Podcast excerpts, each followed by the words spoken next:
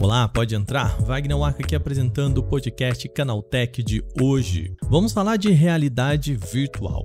O tema está em alta por dois motivos recentes. O primeiro é a véspera do lançamento do PlayStation VR 2, o novo modelo de headset VR da Sony para os seus consoles. A empresa já enviou jornalistas e as primeiras análises já chegaram. Então vamos falar do que vem por aí. Além disso, o jornalista Mark Gurman, velho conhecido por suas fontes com a Apple, disse que a gigante deve adiar o lançamento do seu headset de realidade virtual e aumentada para o meio do ano. Toda essa batalha de 2023 pela realidade virtual é o que eu discuto com o Vinícius Mosquen, o repórter do Canaltech que vem cobrindo esse tema. Nós vamos falar sobre todos esses passos e outras empresas também. Começa então agora o nosso podcast Canaltech, o programa que traz tudo que você precisa saber do universo da tecnologia para começar o seu dia.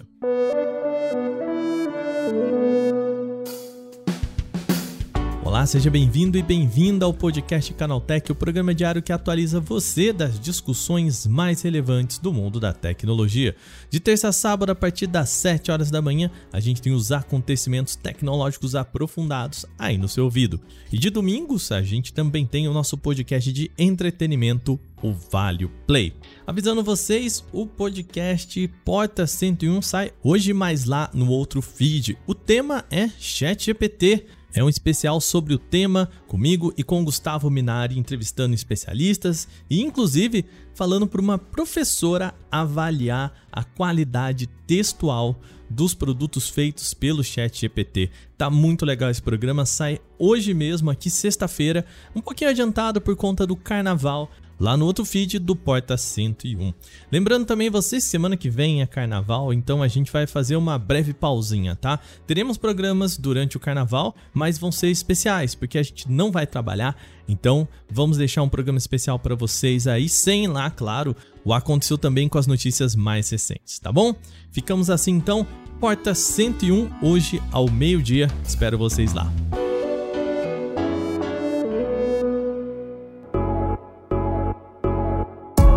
Muito bem, vamos começando esse programa de sexta-feira falando sobre realidade virtual e realidade aumentada, esses headsets que sobre os quais a gente tem falado há tanto tempo, mas que ainda não vingaram. Quem vai falar comigo hoje sobre esse tema é o nosso repórter Vinícius Mosquen. Como você está, querido? Seja bem-vindo.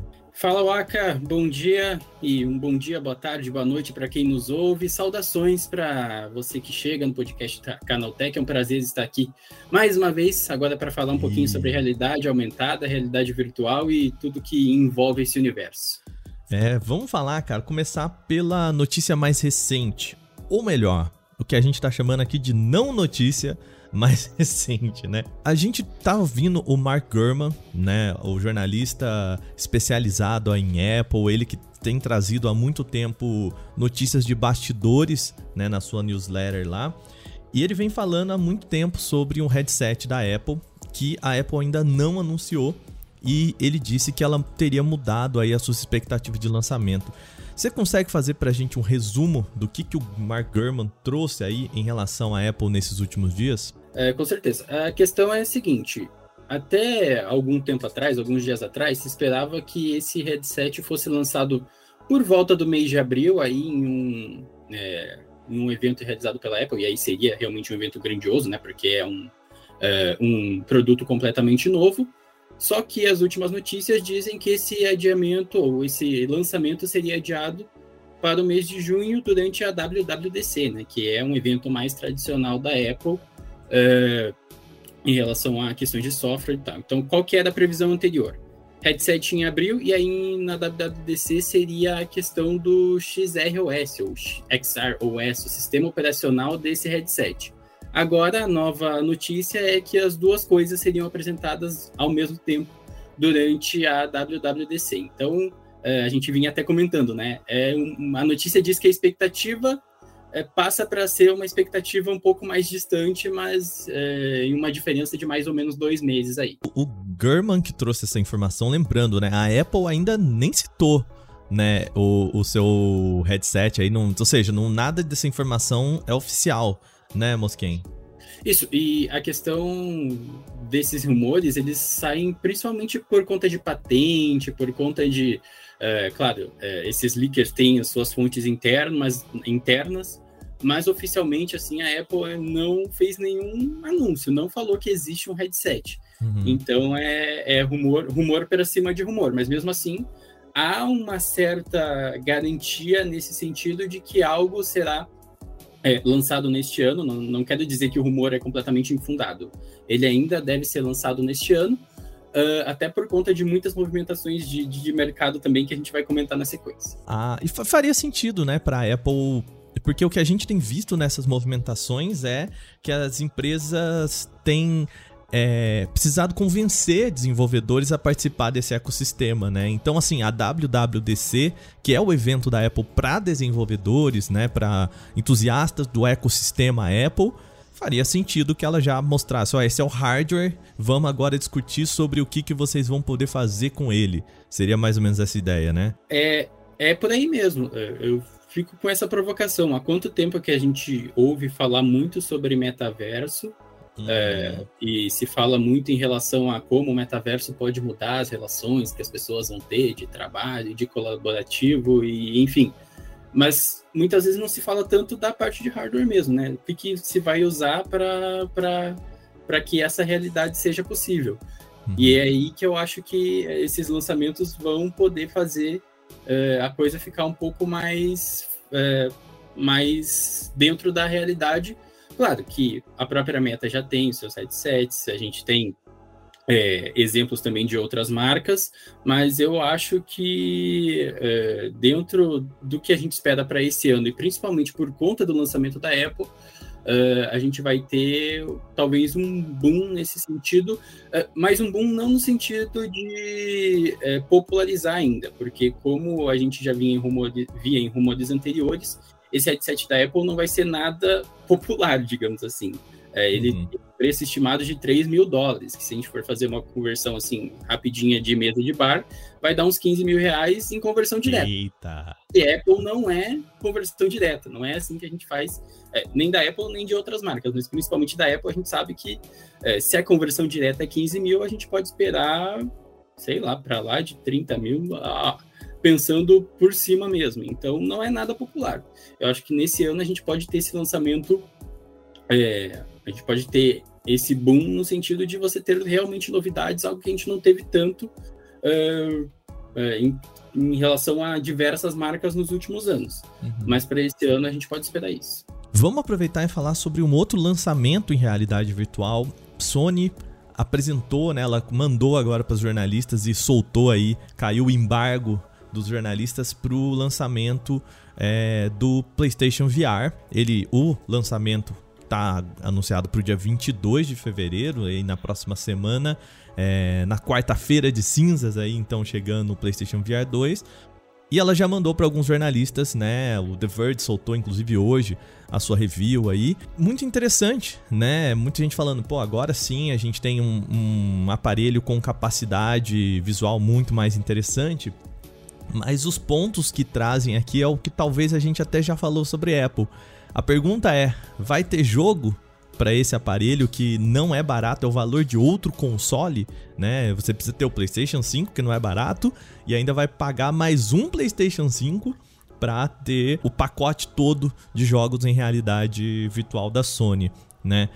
Mosquem, parece que o desafio aqui não é exatamente o hardware, né? É convencer as pessoas de que vale a pena você pagar isso aqui para ter, enfim, várias experiências, né? Exato. É, claro, a gente sabe que é, a, o lançamento de headsets ele não é necessariamente uma novidade, né? Fazem anos já que, que, que existe essa possibilidade no, no mercado. É, e aí, é, uma questão que a gente é, poderia pensar e que eu acho que dá para a gente imaginar como, como um atrativo a mais é a questão de, por exemplo, você tem agora no, no, no VR 2 da, da PlayStation é, a, a, renderização pelo campo de visão. O que, que isso significa? Que Uh, você vai ter um acompanhamento do seu olhar e para onde você olha, o jogo ele é renderizado de uma forma mais, uh, digamos, exata, né? de uma forma mais intensiva no hardware.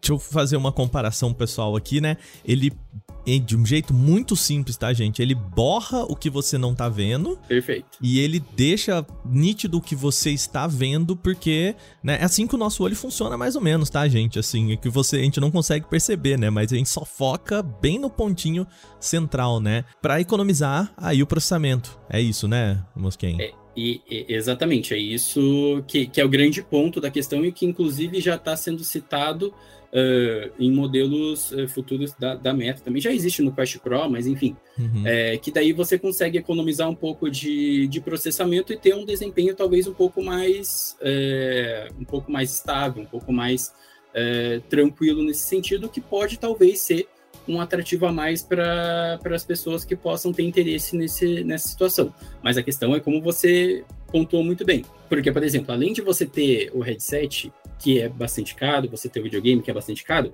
você precisa, por exemplo, de um espaço, né? Você não pode jogar com um headset em qualquer lugar. Você tem Sim. que ter um lugar que você não vai ficar batendo o braço na parede, que você não vai ficar é, esbarrando nas coisas, que você não vai é, quebrar alguma coisa no teu quarto, por exemplo. Então, não é só a questão do, do, do headset. É todo um ambiente, é toda uma questão que você precisa ter para ganhar uma imersividade maior. E a pergunta é, é, até onde isso vale a pena, pensando financeiramente, pensando em, em recursos de espaço, é, em relação ao benefício que isso traz, entendeu?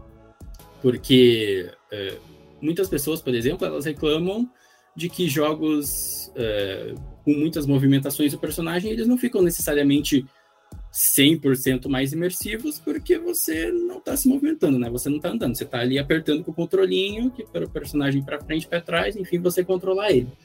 Então, é esse tipo de convencimento que é o grande desafio na, na questão do, do tanto do PlayStation quanto de outros equipamentos da realidade virtual, né? Da realidade é, completamente do universo do jogo, por exemplo. Quando a gente fala na questão do, do do, da Apple, é, ele tem até um objetivo mais profissional, né? Que é o da realidade aumentada, que é o que você uhum. é, consegue enxergar o mundo como você enxerga com seus próprios olhos, mas com aqueles elementos da realidade aumentada também adicionados. Quer dizer, você vai ter, sei lá, em uma indústria, em um lugar de engenharia, você tem um, um objetinho ali que você consegue mexer, manipular, você consegue fazer um treinamento, por exemplo. E aí é nisso que eu imagino que a Apple está apostando para esse seu é, novo produto. Tanto que, de acordo com os rumores, é, espera-se que vai ter 12 câmeras na, nesse headset. Então, você tem o headset, você tem 12 câmeras espalhadas por ali para é, perceber a movimentação e capturar o mundo externo. Além disso, você também tem os sensores LiDAR, né, que são aqueles mesmos que você tem em iPad, em, em iPhone, que é para você é, capturar distâncias. Então, você tem um objeto na sua frente, é exatamente, sei lá, 10 centímetros, 25. O LiDAR vai pegar isso certinho e vai é, fazer essa transformação para o mundo virtual da forma que for mais é, pertinente para determinadas situações. O que dá para ver é que o hardware tá aqui bastante resolvido, né? Eu acho que as tecnologias para o hardware estão bem interessantes. É, faltam duas coisas em relação ao hardware, né? Primeiro, ser mais barato, né? Porque nada dessas tecnologias que a gente tá falando aqui você disse, né? A perspectiva, a expectativa do headset da Apple é para casa para cima dos 10 mil reais. Fácil. PlayStation VR, que teoricamente é um jeito acessível de você entrar nessa brincadeira também, vai ficar aí perto dos 10 mil reais, porque você precisa de um, de um PlayStation 5, que aqui no Brasil tá aí, na melhor das hipóteses, uns 4 mil reais. E esse aqui vai ser ainda mais caro, pensando aqui por volta dos 5 mil reais, né? Cara, 9 mil pra brincar de jogar videogame, né? Além do que eu comentei antes, que você precisa ter um espaço. o jogo, né? Então, assim, a entrada nesse, nesse universo tá muito cara ainda.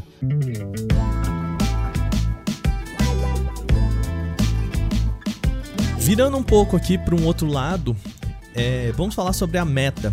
Chegamos a comentar aqui que o assunto hardware parece estar bem resolvido E o assunto software agora, o assunto experiência é o grande entrave dessas todas essas companhias, né? Tão pouco que pode ser que a Apple fale na WWDC de novo, né? Olha, esse é o hardware, vamos vamos alimentar isso aqui para as pessoas quererem comprar. A Meta entrou nessa brincadeira de metaverso, mudou o nome e tudo mais, lançou o MetaQuest Pro no ano passado com essa ideia de que, ó, isso aqui é pro desenvolvedor, isso aqui é para entusiasta, né? Bem caro, cheio de um monte de tecnologia e tudo mais. Pegando todo esse panorama que a gente tá falando e até o ponto é, exemplar aí da Meta, o quanto essas empresas vão conseguir segurar o investimento em realidade virtual, realidade aumentada e até esse papo de metaverso, sendo que o que tem se mostrado é demissões, investimentos muito voltados para pontos mais seguros, né, que dão retornos mais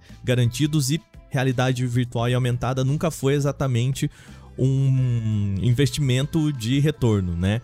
Investidor costuma ser impaciente, né? Uhum. Essa é a grande questão. É, metaverso é uma coisa que, como eu falei lá no início, a gente conversa sobre isso há anos e anos e anos. E e aí a gente tem que imaginar para quem é este público.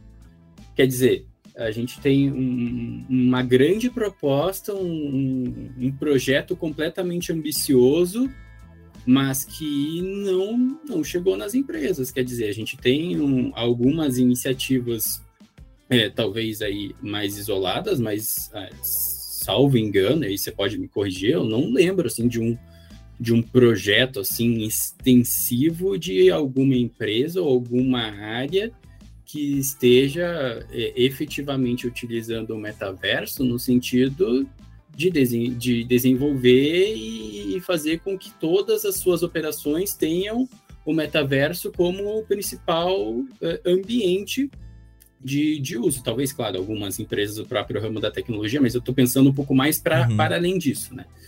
Então, é, é, é, eu ainda tenho meu, meu, certo ceticismo nesse, nesse sentido. Você pensou, é, você falou um pouco mais sobre a meta, e aí o que eu queria destacar também é, é que a própria meta tem continuado nos seus investimentos, né? A gente tem tá esperando aí o MetaQuest 3 é, para esse ano também, que daí ele substitui não necessariamente o MetaQuest Pro, mas o MetaQuest 2 que aí ele vai ser é, ainda um pouco abaixo do MetaQuest Pro, ele vai ser uh, ainda.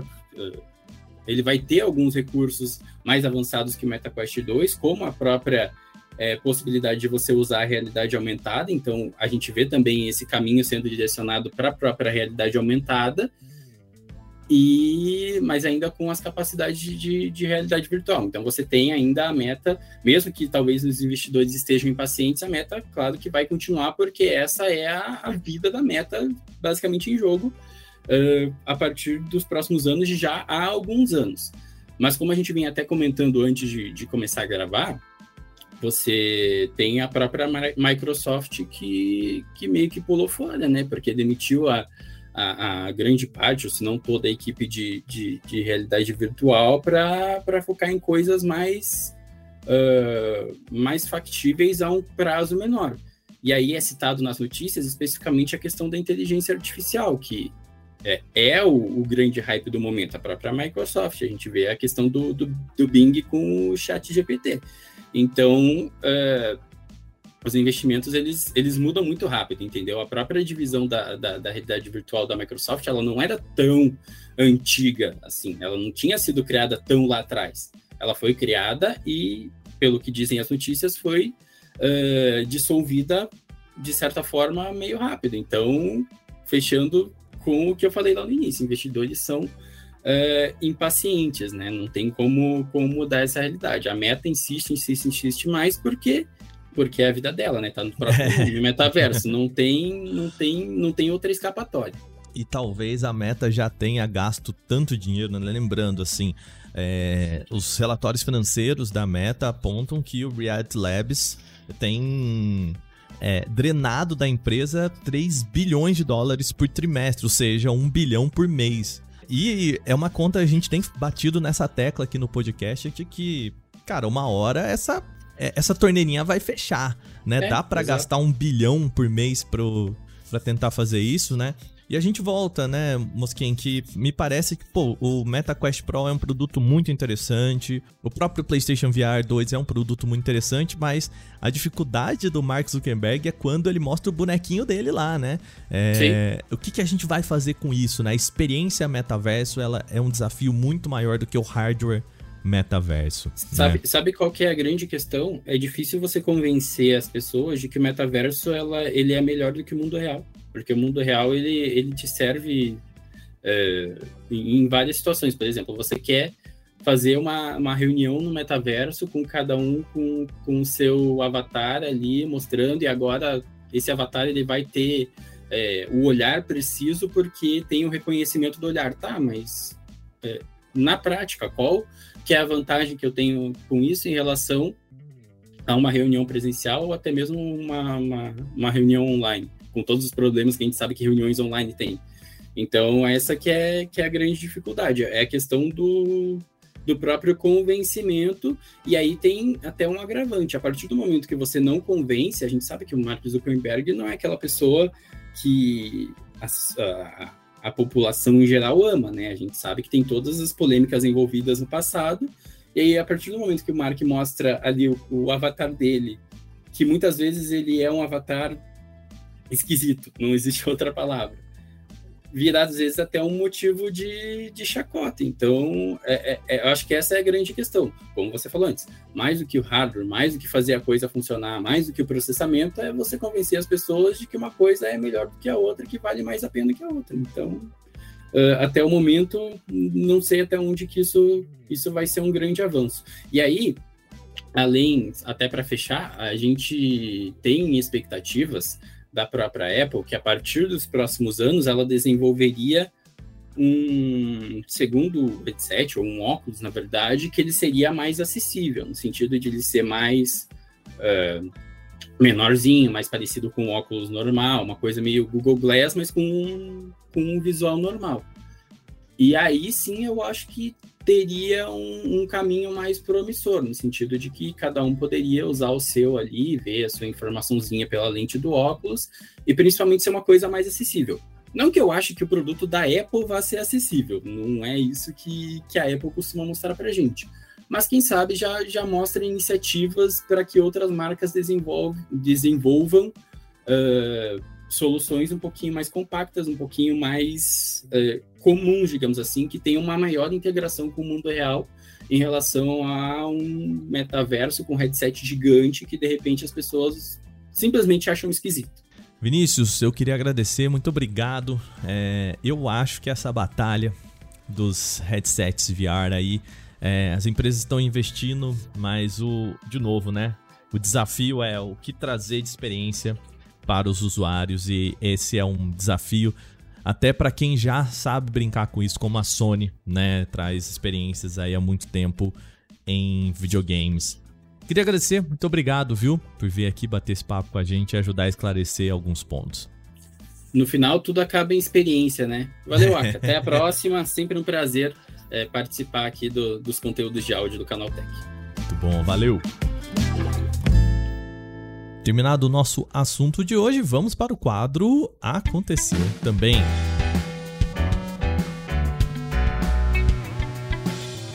O Aconteceu também é o quadro em que nós falamos das notícias também relevantes, mas que não geram uma discussão maior. A Xiaomi lançou no Brasil a nova Redmi Smart Band 2, uma pulseira inteligente com mais de 30 modelos de treinos, mais de 100 mostradores e até 14 dias de uso com apenas uma carga. Apesar de ser indicado para exercícios ao ar livre e ambientes abertos, a Redmi Smart Band 2 não oferece GPS integrado para medir e informar com precisão os percursos feitos pelos usuários. Entre os seus sensores integrados, a pulseira oferece monitoramento de frequência cardíaca 24 horas por dia, com alerta de detecção de frequência cardíaca normal. Tem também medição de oxigênio no sangue e monitoramento do sono. O dispositivo recarrega por pinos magnéticos na traseira com cabo incluso na caixa. A Redmi Smart Band 2 também conta com proteção contra água e imersão em até 5 5 atmosferas, o que equivale a 50 metros. Pode ser também pareada com iPhone e celulares Android, sendo necessário o aplicativo da fabricante. A Redmi Smart Band 2 chega ao Brasil com pulseiras nas cores verde oliva, verde suave, marfim, rosa, azul e preta. O preço sugerido é de R$ 399,99. A Microsoft pode expandir a disponibilidade do Bing com o ChatGPT para outros navegadores além do Edge. A medida seria uma forma de acelerar o processo de distribuição da inteligência artificial para milhares de pessoas inscritas na lista de espera. Segundo a empresa, mais de um milhão de pessoas se inscreveram nas primeiras 48 horas após o lançamento e já há vários milhões, é assim que a empresa fala, aguardando na fila. A empresa vai manter a prioridade para quem usa o Bing como mecanismo de pesquisa, mas também abre para outros testadores. Usar o aplicativo Bing Mobile nos celulares também é uma forma de cortar a fila e acessar a ferramenta. A One UI 5 chegou ao Galaxy A04. O modelo começou a receber atualização na Ásia, mas não deve demorar para chegar a mais regiões, inclusive ao Brasil. O pacote é acompanhado pelo patch de segurança de dezembro do ano passado. O update é recheado com todas as novidades anunciadas pela Samsung em outubro possivelmente com algumas restrições, porque o hardware é mais limitado, é o modelo de entrada, né? O One UI 5 inclui tela de bloqueio personalizável, melhor integração com Windows 11, agrupamento de widgets, mudanças em vários apps nativos e, naturalmente, várias mudanças inerentes ao Android 13 do Google. Como sempre, a atualização é entregue de forma gradual, então pode demorar um pouquinho aí para chegar ao seu aparelho. Falando em Android, ainda o sistema operacional vai otimizar o componente de visualização de sites da internet dentro de aplicativos. Isso para dar mais liberdade aos desenvolvedores. Será possível então abrir as guias personalizadas de modo parcial, ocupando apenas uma parte da tela em vez de preenchê-la completamente. O Web View é usado quando o programa ou jogo precisa direcionar o usuário para uma página específica da web sem alternar para o navegador. Um exemplo disso é os links abertos pelo Gmail. Eles são executados no próprio gerenciador de e-mails em vez de direcionar a pessoa para o Google Chrome. Então, como mencionado, ele abre o site dentro do próprio app, mas ocupa toda a interface para isso. Com mudanças, os desenvolvedores então poderiam abrir apenas uma área ali com um botão mais fácil, rapidinho ali para você apertar. A tela repartida também poderá ser usada para acessar conteúdo da internet sem precisar interromper a visualização do aplicativo do jogo. É uma adição interessante para o usuário não se assustar quando é guiado para um site após tocar para fazer uma compra ou aceitar um termo de uso. A novidade já está disponível para os desenvolvedores no Android e está sujeita à implementação assim eles colocarem em seus aplicativos. A Samsung Display, braço da companhia para telas, vai emprestar mais de 80 bilhões de reais para o braço de chips da mesma companhia, a Samsung Electronics. Como a Samsung Electronics tem uma participação de 85% nas submarcas de telas, foi difícil conseguir acesso a esse dinheiro. De acordo com relatórios divulgados pela própria empresa, o lucro operacional da companhia teve recuo de 69% no último trimestre do ano passado, em comparação com o mesmo período de 2021, e parte desse resultado tem relação com a produção de chips. Afinal, a sua divisão de chips quase teve prejuízo operacional pela primeira vez em uma década o lucro teve um tombo próximo a 97%. Então, emprestar esse dinheiro da parte de telas para chips ajudaria a equilibrar esses números.